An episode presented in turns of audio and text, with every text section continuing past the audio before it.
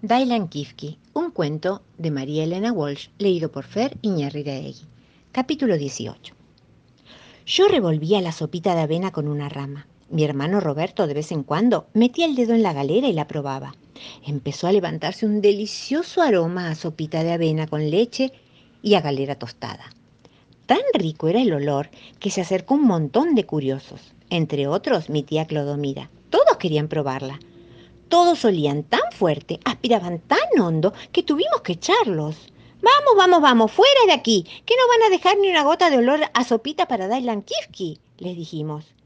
Como no se iban, tuve que pedirle ayuda al comisario, quien a fuerza de silbato, palo y guante blanco consiguió alejar a los curiosos y ponerlos contra el alambrado. Yo sin dejar de revolver la sopita, y a cada rato miraba al cielo. Dylan Kifke y el bombero seguían revoloteando, pero al ratito el olor de la sopa se hizo más fuerte y noté que Dylan Kifke miraba para abajo y estiraba la trompita para oler mejor. ¡Aprontar los barriletes! ordenó el abuelo. Todo el mundo remontó barriletes y los concentró todos juntos alrededor de los viajeros. Mi hermano Roberto soplaba el fuego y se llenaba la cara de hollín y humo. Yo revolvía cada vez con más entusiasmo y soplaba el vapor hacia el cielo. Fue realmente una gran idea. Dylan Kifke no pudo resistir. Empezó a sobrevolar el potrero en redondo, a muy baja altura. Por fin consiguieron enredarlo en varios barriletes. No se imaginan cómo gritamos y aplaudimos todos. Despacito despacito fueron arrimando los barriletes y con ellos a Dailam Kifke y al bombero que permanecía con la vista clavada en la sopita. Planearon, planearon, planearon y por fin Dailan Kifke aterrizó suavemente, dulcemente, mermeladamente, como una plumita, como una pelusa, como una flor de panadero abandonada por la brisa sobre la arena de una playa. Eso sí, dio la casualidad que Dailan Kifke vino a posarse exactamente al lado de la sopita de avena. La multitud hizo un silencio impresionante. Dailan Kifke, majestuosamente, se acercó a la galera, hundió la trompa y se tomó toda la sopita sin respirar. Tan grande fue mi emoción que me dio un poquito de tos en la solapa. Dailan Kifke, un cuento de María Elena Walsh leído por Fer Iñarriregui. Capítulo 19. No crean que los problemas y las complicaciones se terminaron con el aterrizaje de Dylan Kifke. No, allí empezaron. No se imaginan lo complicado que es tener un elefante. Yo les aconsejo que nunca tengan un bicho tan grande, que se contenten con un gato miau, un perrolín o un canariopo. Es más sencillo y económico, y al fin y al cabo son todos bichos cariñosos. Bueno, como les decía, Dylan Kifke aterrizó tomó su sopita de un sorbo y el bombero permaneció montado, posando para los fotógrafos y los camarógrafos del noticiero. El bombero estaba tan mareado por el éxito que no había reparado bien en el asunto de la sopita. Pero cuando vio que Dailan Kifke se la había tomado toda, ¿qué creen que hizo? Se puso a llorar. Yo no sabía qué le pasaba, de modo que le pregunté al capitán de bomberos, que me contestó, tiene pena, pena, pena por la sopita de avena. Pero qué vergüenza, le dije yo, un bombero tan grande llorando por una sopita de avena de elefante. Señor capitán, dígale que desmonte y nos ayude con tantas cosas que tenemos que hacer, en lugar de estar llorando como un nene. Entonces el capitán se cuadró delante del bombero, hizo la veña y le ordenó, Señor bombero, al instante, bájese del elefante. ¿Saben qué le contestó el malcriado del bombero? No me bajo si me grita. Yo quiero también sopita. ¿Pero no ve que no hay más? le dije. Entonces se acercó mi mamá y me dijo, Nena, cuando te cases con el bombero vas a tener que hacerle sopita de avena todos los santos días. No pienso casarme con el bombero llorón, le contesté. El bombero no quería bajar de la cabeza de Dailan Kifke. Entonces yo, para prevenir otra fuga, me puse a sacarle las alas. Le desaté las cintas, le despegué los papelitos, le corté los piolines, porque si seguía con las alas puestas, seguro que se volaba otra vez. ¿Para qué lo habré hecho? Cuando Dailan Kifke se dio cuenta de que le estaba quitando las alas, se puso a llorar. a llorar como 20 elefantes que hubieran pelado 20 toneladas de cebollas. Naturalmente, al ratito apareció el jefe del correo de Ituzaingó, más furioso que nunca, porque con el bochinche se le habían despegado todas las estampillas otra vez. Este asunto de las estampillas ya me tiene cansada. Dylan Kifke, un cuento de Marilena Walsh, leído por Fer Iñarriregui. Capítulo 20. Yo siempre pensé que cuando Dylan Kifke y el bombero aterrizaran sanitos y salvos, iba a haber una fiesta y una alegría general, feriado en todo el país, salva de cañonazos, banda de música y fuegos artificiales. Pero no, hubo un llanterío espantoso. Tanto lloraron todos que el potrero empezó a inundarse y mi tía Clodomira corría de aquí para allá con su paraguas abierto. El bombero lloraba porque no había quedado ni una gota de sopita para él. Tailan Kifki lloraba porque yo le había quitado las alas y no podía volar más. El capitán de los bomberos lloraba porque el bombero no quería bajarse del elefante. El abuelo lloraba porque no lo dejaban decir un discurso. Mi mamá lloraba porque yo no quería casarme con el bombero pero alguien lloraba más fuerte que todos, el embajador al que le habíamos robado la galera.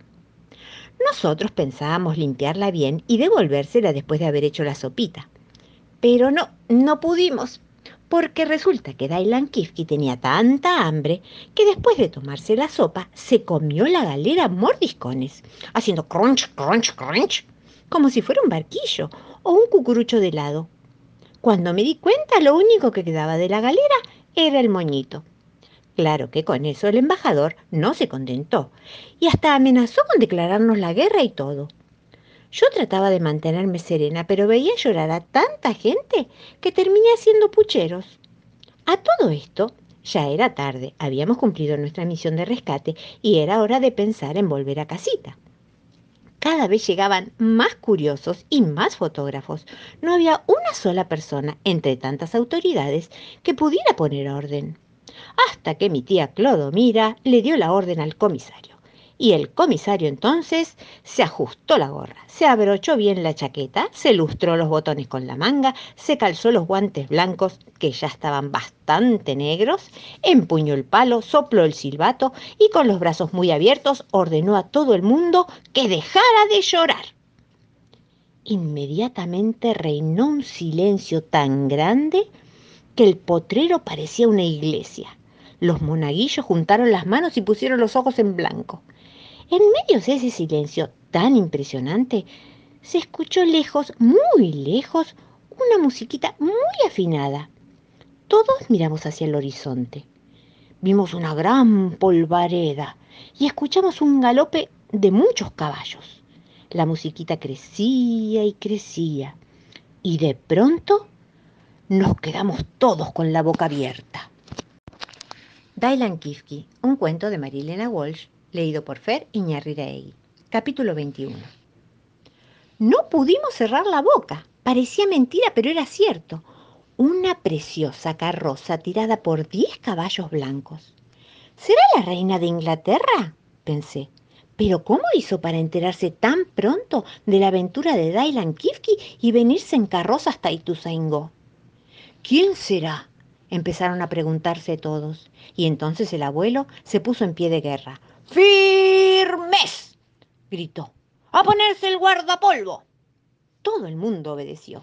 Claro que nadie tenía guardapolvo, pero todos se arreglaron el traje, se peinaron con los dedos, se sacudieron la pelusa, se abrocharon los botones, se enderezaron las galeras, se pusieron en fila con la cara más seria que tenían para recibir a los despampanantes y misteriosos visitantes. Alguien insinuó que como llevábamos tantos días de trabajo y tantas noches sin hacer noni, ya veíamos visiones, como los viajeros en el desierto. Pero no, la carroza se acercaba cada vez más. Y no era de mentira, era una carroza de verdad, toda de oro con perlitas, menos los guardabarros que eran de plástico. Y los caballos también eran de verdad, todos de caballo, y revoleaban sus crines larguísimas y enruladas, teñidas de verde, rosa y amarillo. La carroza frenó justito delante de Dailan Kifki y mi hermano Roberto dijo, estamos fritos.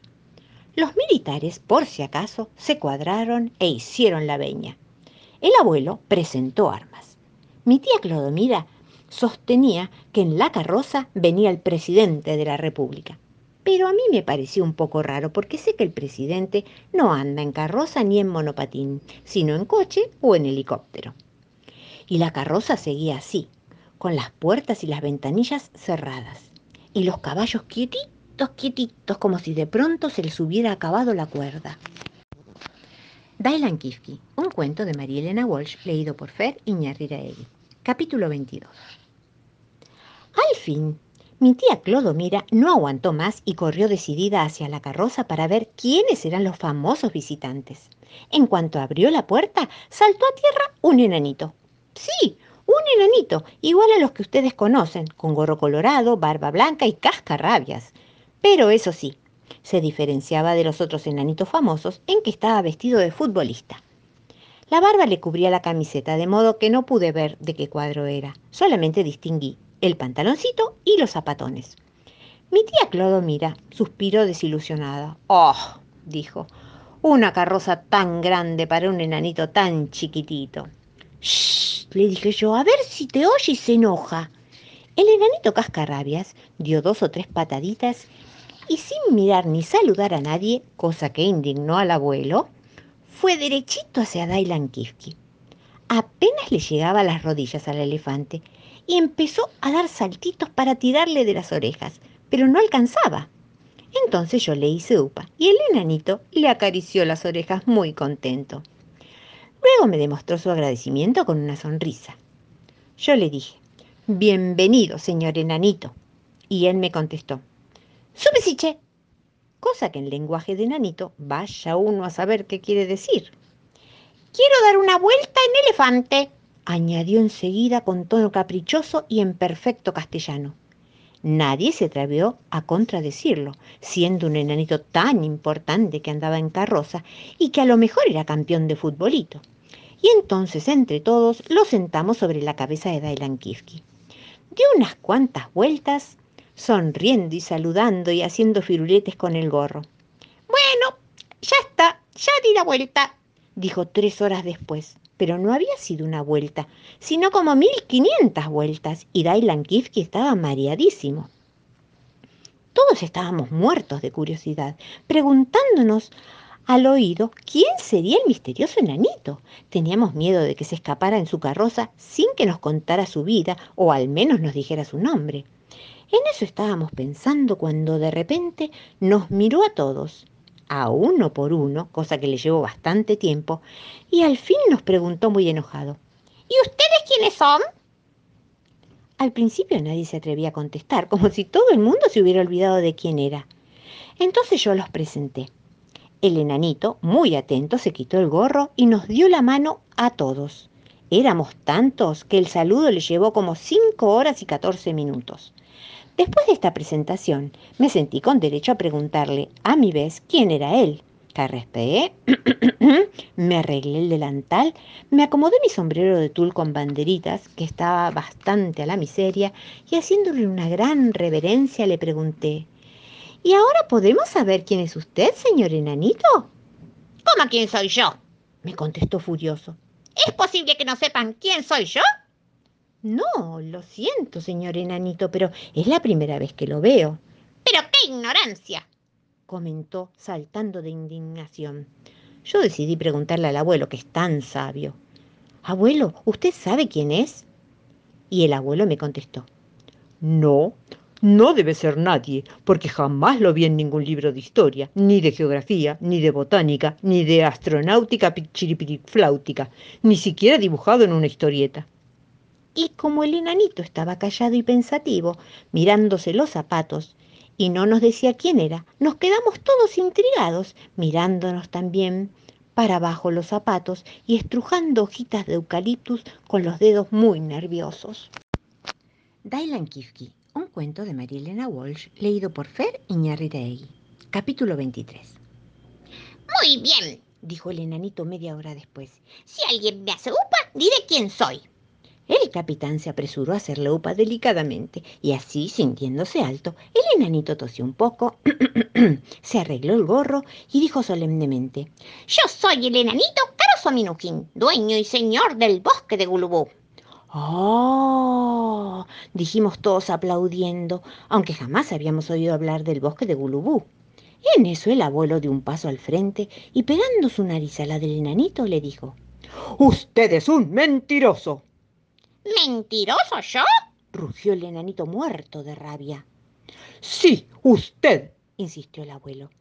Yo me he pasado la vida estudiando geografía y jamás he visto ningún bosque, ningún país, ni lago, ni esquina, ni cancha de fútbol que se llame Gulubú.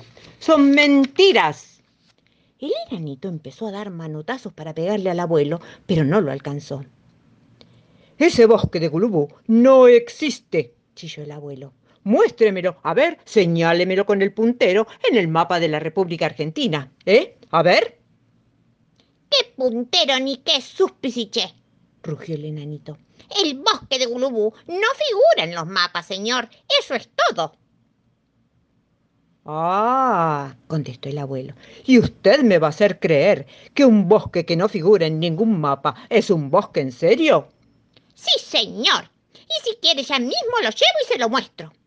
Yo pensé, ¡qué lindo! El enanito nos llevará en carroza a ver el bosque que no existe en los mapas. Pero el cascarrabias del abuelo parecía decidido a arruinarnos el pastel, porque pateando el suelo repetía, No, señor, yo no voy a un bosquecito de morondanga que no figura en los mapas. ¿De morondanga? chilló el enanito. ¿De morondanga, dicho? Si fuera de morondanga, señor, quedaría en morón. Cosa que era pura verdad. Bueno, si no es un bosquecito de morondanga, debe ser un bosquecito de porquería, rezongó el abuelo que no quería dar el brazo a torcer. Ah, entonces prefiero no recordar lo que pasó. El enanito caroso Minujín sacó una espada. Claro que la espada no era muy grande, pero parecía bien afilada. Allí nomás lo desafió al abuelo porque le había insultado su precioso bosquecito. Vamos, no se peleen, dije yo, pero el enanito manoteó hasta soltarse de mis brazos y caer bien plantado en el suelo. Déjenme, dijo el abuelo, déjenme defender mi honor y sobre todo el honor de la geografía. Y ahí nomás se pusieron a pelear. Chichas, chichas, hacían las espadas. Y el enanito colorado de rabia repetía entre dientes. ¡Súpesiche! ¡Súpesiche! ¡Súpesiche! Parecía una película de mosqueteros. Daban saltitos, se revolcaban, pegaban brincos, volteretas. Hasta que en un momento dado el abuelo se cansó, porque es viejito, y pidió gancho. Se fue a descansar bajo un eucaliptus. El enanito guardó la espada debajo de su barba y dijo, He triunfado. Merezco que alguien me haga upa para saludar al público presente. Mi tía Clodomira le hizo upa y él saludó con los brazos en alto a la multitud que lo aclamaba. ¡Viva! ¡Viva el señor enanito Caroso Minujín! Cosa que lo puso colorado de felicidad. Y entonces dijo solemnemente, Ahora los invito a todos a tomar chocolate en mi palacio del bosque de Gulubú, para que sepan que es cierto que existe. ¡Vamos, vamos! chillaron todos, menos el abuelo, muerto de ganas de pasear en carroza y tomar chocolate en un bosque desconocido. ¿Y saben qué dijo el bombero que seguía enfurruñado? Dijo nada menos que esta pavada. No me gusta el chocolate y el paseo me da pena. Yo lo único que quiero es mi sopita de avena. ¿Se dan cuenta?